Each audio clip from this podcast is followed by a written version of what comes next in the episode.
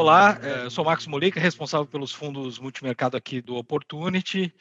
É, muito obrigado pela presença de todos no nosso call. Estamos aqui hoje para conversar sobre nossos cenários e posições, estratégias dos fundos. É, eu estou aqui junto com o meu economista-chefe Marcelo Fonseca, Leonardo Monoli, que é responsável pela mesa de câmbio do fundo, e Frederico Catalã, que é responsável pela mesa de juros do fundo. Então, eu vou passar a palavra aqui ao Marcelo para traçar o cenário econômico geral e depois a gente entra falando da estratégia do fundo e dos mercados. Marcelo, por favor. Olá, muito obrigado pela participação de todos no nosso call mensal de cenário. Eu vou começar falando do cenário internacional. Bom, é, nós continuamos mantendo uma visão bastante construtiva para o é, ambiente econômico externo com os fundamentos para o que a gente chama do reflation ainda bastante sólidos. Em primeiro lugar, porque a vacinação prossegue em um ritmo bastante forte em todo o mundo. É, nas economias avançadas e no hemisfério norte, a gente já supera a marca de 60% da população adulta já vacinada. É, e agora, mais recentemente, a gente começa a ver um avanço do, do, do programa nas economias emergentes. E com isso, os próximos meses devem ser marcados por uma forte aceleração da atividade econômica global nessas economias que ainda é, estavam atrasadas no processo de vacinação. O segundo é, elemento tem a ver com as condições financeiras que continuam muito expansionistas em todo o mundo, com os principais bancos centrais, em particular o Fed, mantendo uma postura ainda totalmente comprometida é, com a garantia da retomada econômica é, de maneira sólida e consistente. Então, o resultado dessa combinação de economia em expansão em função da da reabertura com é, um impulso eh, monetário ainda muito pujante, é que o, a, a, atividade global deve se estender nos próximos trimestres em um ritmo bastante forte é, em, todo, em todo o mundo.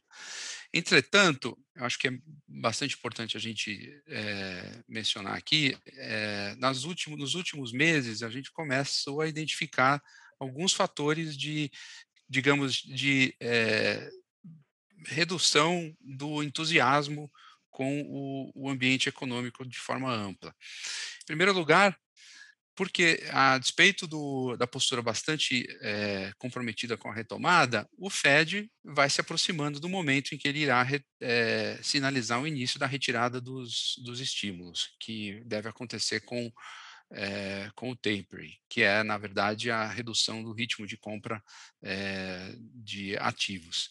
Isso ficou mais claro na reunião do Comitê de Política Monetária do Fed, que é o FOMC, do mês passado, quando na divulgação das projeções é, do Banco Central para os próximos anos, a gente já tem a maioria do comitê é, apontando um cenário de alta de juros para o ano de 2023. Eu sei que, embora pare, pareça distante esse, esse horizonte, é, e de fato é, a gente está falando de é, um horizonte de dois anos, eu acho que a principal mensagem que, que fica para os mercados é de que os riscos de uma retirada é, mais rápida e antecipada dos estímulos monetários eles estão claramente aumentando. De fato, essas mesmas projeções divulgadas na reunião passada, nós já temos sete membros do comitê que projetam altas de juros já em 2022. É, só como base de comparação, na reunião de março, esse número era de quatro participantes, ou seja, a gente já tem é, um grupo maior de membros do, do FOMC que é, antevê uma alta de juros já é, em 2022. Então, esse é o primeiro elemento de é, é, moderação do otimismo. O segundo ponto é, relevante tem a ver com a mudança de postura do governo, da, é, do governo chinês com é, relação ao rápido aumento do preço das commodities. o que inicialmente era um endurecimento, digamos assim, da retórica das autoridades com relação ao que eles chamavam de uma especulação abusiva nesses, nesses mercados, depois foi seguido por medidas efetivas é, com o intuito de coibir, é, por, por exemplo, a atuação é, dos investidores nos mercados futuros de matérias-primas e medidas também de restrição do setor empresarial, das empresas do setor de matérias-primas, de acumularem estoques. E mais recentemente, nós vimos, inclusive, o governo colocando à venda um pedaço do seu estoque estratégico de matérias-primas. Como resultado, nós tivemos no, durante o mês de junho uma forte retração dos preços das, das commodities, tanto agrícolas como é, metálicas. Então, esse é um segundo elemento de, é, de maior é, atenção e cautela com o ambiente externo. De qualquer forma, o nosso cenário é um cenário ainda muito positivo para a economia é, global. Nós não entendemos que esses elementos eles sejam suficientes para alterar essa percepção é, bastante benigna para a evolução do cenário nos próximos meses, é, que ainda vai se beneficiar bastante, como eu falei anteriormente, da, do processo de reabertura da, da economia e, e da liquidez bastante ampla. Voltando agora para o cenário doméstico, a gente teve também em junho dois eventos muito relevantes para o cenário. O primeiro deles foi a, o resultado da reunião do, do Copom, em que o Banco Central acabou surpreendendo uma boa parcela do mercado com uma retórica mais dura, mais tempestiva no que diz respeito ao, é, ao, à intenção de, de controle da inflação. O que a gente viu dessa reunião é que o Banco Central, digamos, retirou todas as amarras que é, ainda restavam na sinalização e na disposição de conter o, o, processo de alta da inflação, indicando que a sua intenção em levar o ciclo de aperto monetário até a região da neutralidade. Obviamente que é, existe muita incerteza do que significa é, essa taxa neutra de juros. Mas, é, a partir de próprias estimativas do Banco Central, a gente entende que é, nós estamos falando aqui de uma é, Selic no final do ciclo em torno de 6,5% e 7%, o que é basicamente o, o cenário com o qual nós trabalhamos aqui no, no Opportunity para o final do, do processo de alta de, de juros. Também é importante mencionar que o BC indicou a possibilidade de acelerar é, o ritmo de altas dos atuais 75 basis points por reunião para é, 100 basis points ou mais, caso o cenário evoluísse negativamente é, no período entre reuniões.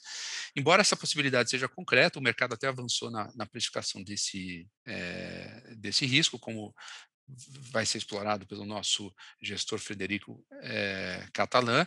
É, o que a gente entende é que, até o momento, é, em função da acomodação do, do, do câmbio no último mês e, e, da, e, e da ausência de surpresas significativas na inflação, o resultado mais provável permanece sendo a manutenção do ritmo de alta em 75 basis points. É, o segundo elemento é, relevante no cenário doméstico no mês passado foi a divulgação da segunda etapa da reforma é, tributária, que trata das modificações nas regras do imposto de renda, e além de introduzir novamente a tributação dos, dos dividendos.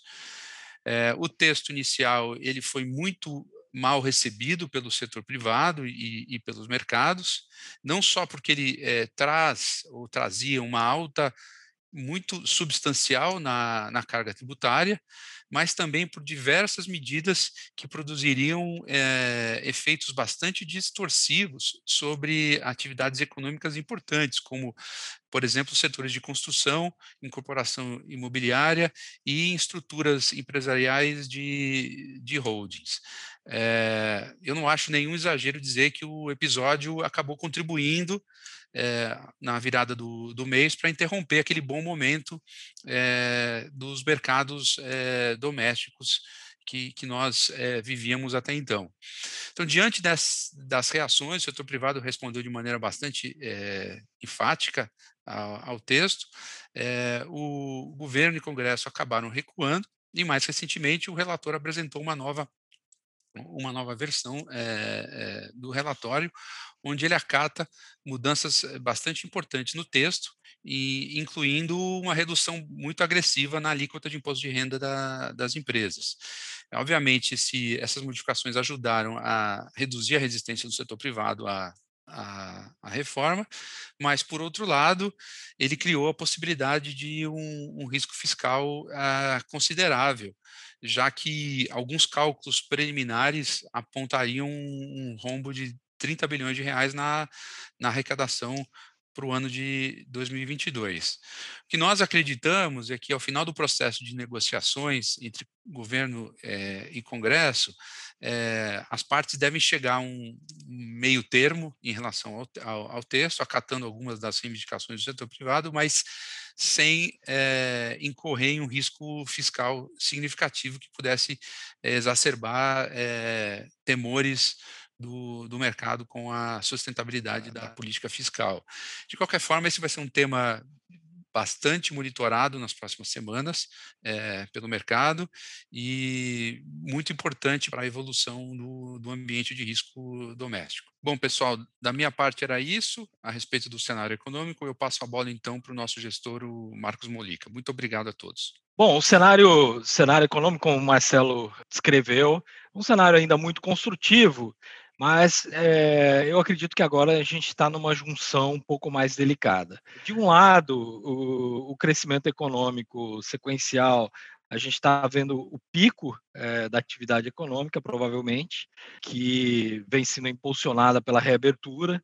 Então, esse trimestre aqui provavelmente é a atividade mais forte, especialmente nos Estados Unidos. É, daqui para frente, a gente ainda continua com um cenário positivo, mas as taxas de crescimento são pouco desacelerando na margem. Por outro lado, em termos de mercados, a minha visão é que o mercado, em larga medida, antecipou esse processo de reabertura e crescimento. Então, assim, muito desse cenário positivo, construtivo que a gente está descrevendo, ele está refletido nos preços. A gente continua com um cenário positivo aí para os mercados, bastante em função do amplo suporte monetário e fiscal que a gente vislumbra. Porém, daqui para frente, eh, a gente acha que a, a trajetória será menos intensa. É, então, é, e o cenário inspira alguma cautela. Do ponto de vista é, do risco principal, eu acho que para os mercados internacionais, eu acho que tem a discussão do Fed de remoção do estímulo, do início da remoção dos estímulos. a gente acredita, como o Marcelo descreveu, que o Fed caminha aí para um tempo uma redução do tapering, né, que é a redução da compra de ativos, vai começar a ser discutido nas próximas reuniões do Fed. Isso deve começar a acontecer é, no começo do ano que vem, ao longo de todo 2022, ele deve ir reduzindo as compras para começar a subir os juros. Eu acho que esse cenário é um cenário que o Fed vai ser muito cauteloso, vai continuar ainda muito é, de olho aí no impacto é, nos mercados, mas é um cenário que tende a trazer um pouco mais de volatilidade, especialmente nesses níveis de preço que a gente está vendo. Então, diante desse, desse quadro econômico, vis-à-vis -vis os preços que a gente está é, observando nos mercados agora, a nossa estratégia aqui foi concentrar onde a gente acha que o Senado concentrar as posições internacionais no mercado que a gente acha que é o crescimento mais sólido e onde a política monetária e fiscal ainda continua muito forte, que é os Estados Unidos. Então, a gente reduziu um pouco o tamanho das posições dos mercados internacionais e concentrou eh, nos Estados Unidos. Ao mesmo tempo, eh, a gente vem também realocando um pouco das posições de bolsa nos Estados Unidos em direção é, saindo um pouco dos setores cíclicos, né, que a gente acredita que fez o pico, é, em direção aos setores de, de crescimento mais secular, aí, especialmente nas grandes empresas de tecnologia, que a gente acha que tem um, um crescimento mais independente dessa volatilidade do ciclo econômico. É, então, essa é a estratégia na parte de bolsa. Em juros, o Frederico vai comentar no detalhe, mas a gente, dado essa visão de remoção de estímulo, o nosso viés aqui é ter posições tomadas em juros é, nos Estados Unidos e alguns países emergentes é, selecionados, onde a gente acha que existe ainda é, um upside de juros que o Banco Central pode surpreender ou que o mercado ainda não está precificando devidamente o processo de remoção de estímulos monetários. Então, essa é a estratégia no mercado internacional. No mercado local, vem aumentando as posições em bolsa brasileira na margem, em ativos brasileiros, é, a principal motivação simplesmente o avanço da vacinação e a consequente confiança que a gente vai ganhando no processo de reabertura econômica. Ao mesmo tempo, a gente via os ativos brasileiros muito defasados em relação é, a países que estavam no mesmo estágio do ciclo de recuperação. Então, a gente iniciou um processo aí de é, aumento de alocação em bolsa e também posições mais táticas aí é, vendidas em, em, dólar e a favor do real, que o, o nosso gestor Leonardo Monoli vai comentar mais em detalhe é, mais para frente. A visão de Brasil foi um pouco, a gente adotou um tom um pouco mais cauteloso nessa é, desse aumento de posição é, com a notícia da reforma tributária, mas como o Marcelo descreveu, a gente continua achando que no fim é, essa aresta vai ser aparada e eu acho que o mercado volta para a tendência principal é, induzida pela reabertura econômica. É, na parte de juros, a gente ainda acha que tem uma certa assimetria entre o que o mercado está precificando e os sinais do Banco Central, então a gente tem alguma posição pequena, nada estrutural, aplicada em juros, que o, o Frederico vai descrever um pouco mais em detalhe mais para frente. Então, de forma geral, é um portfólio ainda construtivo em risco é, no âmbito internacional, um pouco mais cauteloso por conta, primeiro, de preço, segundo, do estágio em que estamos do ciclo, e terceiro, pela volatilidade que podemos ver com o início de remoção de estímulos por parte do FED. Domesticamente, é, são posições um pouco mais táticas, aproveitando uma janela de oportunidade em Brasil, que foi criada aí pela eh, separação entre é, o estágio que estamos da reabertura econômica com o nível de preço defasado dos ativos brasileiros. É, eu passo a palavra agora para o Federico Catalã para descrever em maior detalhe as nossas posições de juros. Obrigado por me passar a palavra, Marcos. Oi, pessoal, tudo bem? Eu queria agradecer a todo mundo por estar assistindo o nosso call mensal. A ideia aqui é comentar um pouco sobre nossas principais posições no mercado de juros, local e internacional. Eu vou começar pelo mercado doméstico e como o Marcelo e o Marcos já comentaram, o principal evento do mês foi a reunião do Copom, onde eles subiram a Selic em 0,75 para 4,25 e retiraram a comunicação que falava em ajuste gradual é, até abaixo da taxa neutra, isso em linha com a expectativa do mercado, que já enxergava uma taxa terminal mais alta. A surpresa foi uma frase nova que sinalizou a possibilidade de acelerar o ritmo da, das altas da Selic. E, e, depois dessa reunião, o mercado precificou para as próximas duas reuniões do Copom altas muito próximas de 1%, o que nos pareceu assimétrico com, com as expectativas de inflação de 2022, que é o horizonte relevante, caracterizado pelo Copom, parando de subir na pesquisa Focus, com a inflação de serviço ainda em níveis controlados e pressões no início da cadeia, nos IGPs, reduzindo, a gente acredita que o cenário base do Copom continua sendo a manutenção do ritmo de alta da Selic em 0,75. Portanto, iniciamos, no final do mês, uma posição aplicada na parte curta da curva de juros que vai se favorecer desse cenário de altas de 75. Passando agora para as nossas principais posições internacionais, começar comentando o México. O México é um caso que o BC ainda não tinha iniciado o ciclo de alta de juros, não vinha sinalizando o início desse ciclo, tanto que a maior parte dos analistas projetava que ele só fosse começar a subir juros ou no final desse ano ou apenas em 2022. Mas a gente tinha uma visão de que esse ciclo poderia ser antecipado.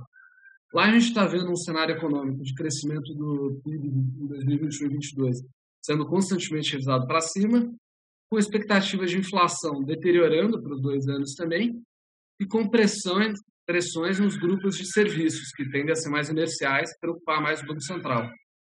Nesse contexto, a gente tinha uma posição tomada na parte curta da curva de juros no México, e o principal evento do mês, que foi muito, foi muito bom para a nossa posição, foi que o Banco Central surpreendeu o mercado e subiu a taxa em 0,25 para 4,25.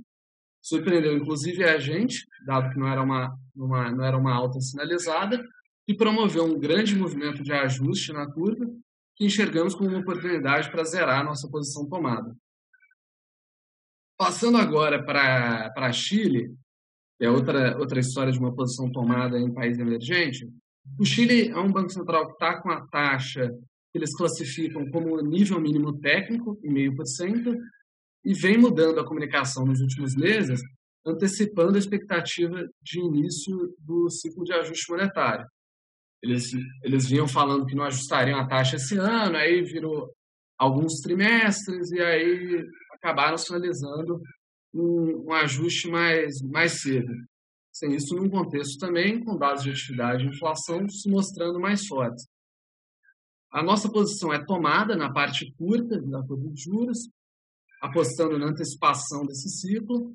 E o principal destaque deste mês foi a reunião do BC em junho, apesar de não ter subido juros, como era amplamente esperado, sinalizou que as altas poderiam se iniciar já na próxima reunião, surpreendendo o mercado, que em grande parte esperava sinalização de alta apenas em agosto ou, ou em diante.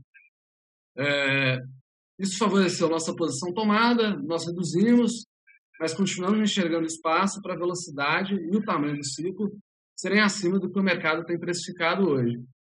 Ainda mais que temos um contexto agora no segundo semestre de risco de eleição, está sendo discutida uma nova Constituição, a gente enxerga espaço para esse um, um ciclo um pouco maior de, de ajuste da taxa básica. Uh, por fim, eu vou passar pela nossa posição nos Estados Unidos. A gente mantém uma posição tomada na curva de juros americana. A gente, como o Marcelo e o Marcos comentaram, a gente enxerga o risco da inflação continuar pressionada nos próximos meses e surpreendendo o mercado para cima. E ainda que o Fed venha caracterizando ela como temporária, a gente nota certo desconforto com a inflação e a gente viu no, no FONC agora de junho o Banco Central fazer algumas alterações, ainda que sutis, nas projeções trimestrais, onde a maioria do comitê antecipou a expectativa do início do processo de alta já para 2023, com alguns membros já enxergando altas em 2022. É, além disso, tem a discussão do tapering acontecendo, que ainda que a gente não veja ele sendo muito antecipado, a gente acredita que ele vai ocorrer no final desse ano ou mais tardar no início do próximo, que é mais um vetor favorável para essa posição tomada em taxa de juro americana. Do meu lado era isso, pessoal. Obrigado. Vou passar a bola agora para o Leonardo Monoli para comentar as posições de câmbio. Olá, eu sou o Leonardo e eu vou comentar um pouco sobre o mercado de câmbio, tá? especificamente as nossas posições. É, neste momento, nós continuamos taticamente com uma posição comprada no real, como o Marcos já comentou, é, baseada nos seguintes pontos. É, a questão da reforma tributária. O relatório apresentado na última terça reduziu as preocupações imediatas sobre o tema, tá? sensivelmente, e isso teve reflexo em preço. É, os termos de troca, é, eles seguem em condição bastante favorável, mesmo com as ações recentes que o Marcelo citou é, da China para conter o preço da alta das commodities. É, o fluxo cambial, é, de uma maneira geral, é, segue bastante positivo, com um saldo comercial relevante, tá? lembrando que a gente ainda está no período de safra. O Banco Central, é, como o Fred comentou, ele segue em processo de aperto monetário, e o que melhora o nosso diferencial de juros e contribui para posições compradas é, na nossa moeda. Tá? E por último, eu destaco aqui que a gente tem aí um calendário prospectivo de IPOs para o semestre, que existe alguns casos relevantes que podem ter boa participação de estrangeiros. Tá? Então, é meio que esse o arcabouço aqui para a nossa posição tática nesse momento comprada no real. Tá? Além disso, a gente abriu atualmente uma posição comprada no dólar canadense. Tá? É, eu destaco aqui que o Banco Central do Canadá já se movimentou para reduzir os estímulos esse ano. Tá? É, nessa última reunião recente, ele cortou de 3 bilhões para 2 bilhões de dólares canadenses por semana é, na compra de ativos. Tá? É, o país é, apresenta uma recuperação da atividade econômica que é sensível, tá? é relevante, com melhora no emprego. Eles têm um excelente nível de vacinação, estão entre os melhores países, tem 70% da população vacinada. Tá? E isso começa a surgir inícios de pressões inflacionárias por lá. Tá? Ou seja, a gente pode, em breve, esperar alguma ação é, é, mais para o lado firme com relação a juros é, do Banco Central canadense. Tá? Além disso, a gente também tem a questão do link econômico do Canadá com os Estados Unidos. Tá? 72% das exportações vão para lá. Né? A economia americana está indo muito bem, como o Marcelo, o Marcos comentaram. Tá? E, por fim, o Canadá é exportador de petróleo. Tá? Então, é, a recente alta que teve nos preços contribui, ajuda o país, ajuda os termos de troca por lá. Então, essa é a argumentação para a gente estar tá com essa posição também. Eu passo agora a palavra para o Marcos para as considerações finais. Bom, pessoal, muito obrigado pela presença nesse nosso call mensal. Eu queria lembrar que estamos à disposição, tanto a equipe de gestão quanto a equipe comercial, para o esclarecimento de quaisquer dúvidas que, eh, que vocês tenham. É, e a gente espera estar com vocês aí no próximo mês com uma atualização desse cenário. Muito obrigado, até breve.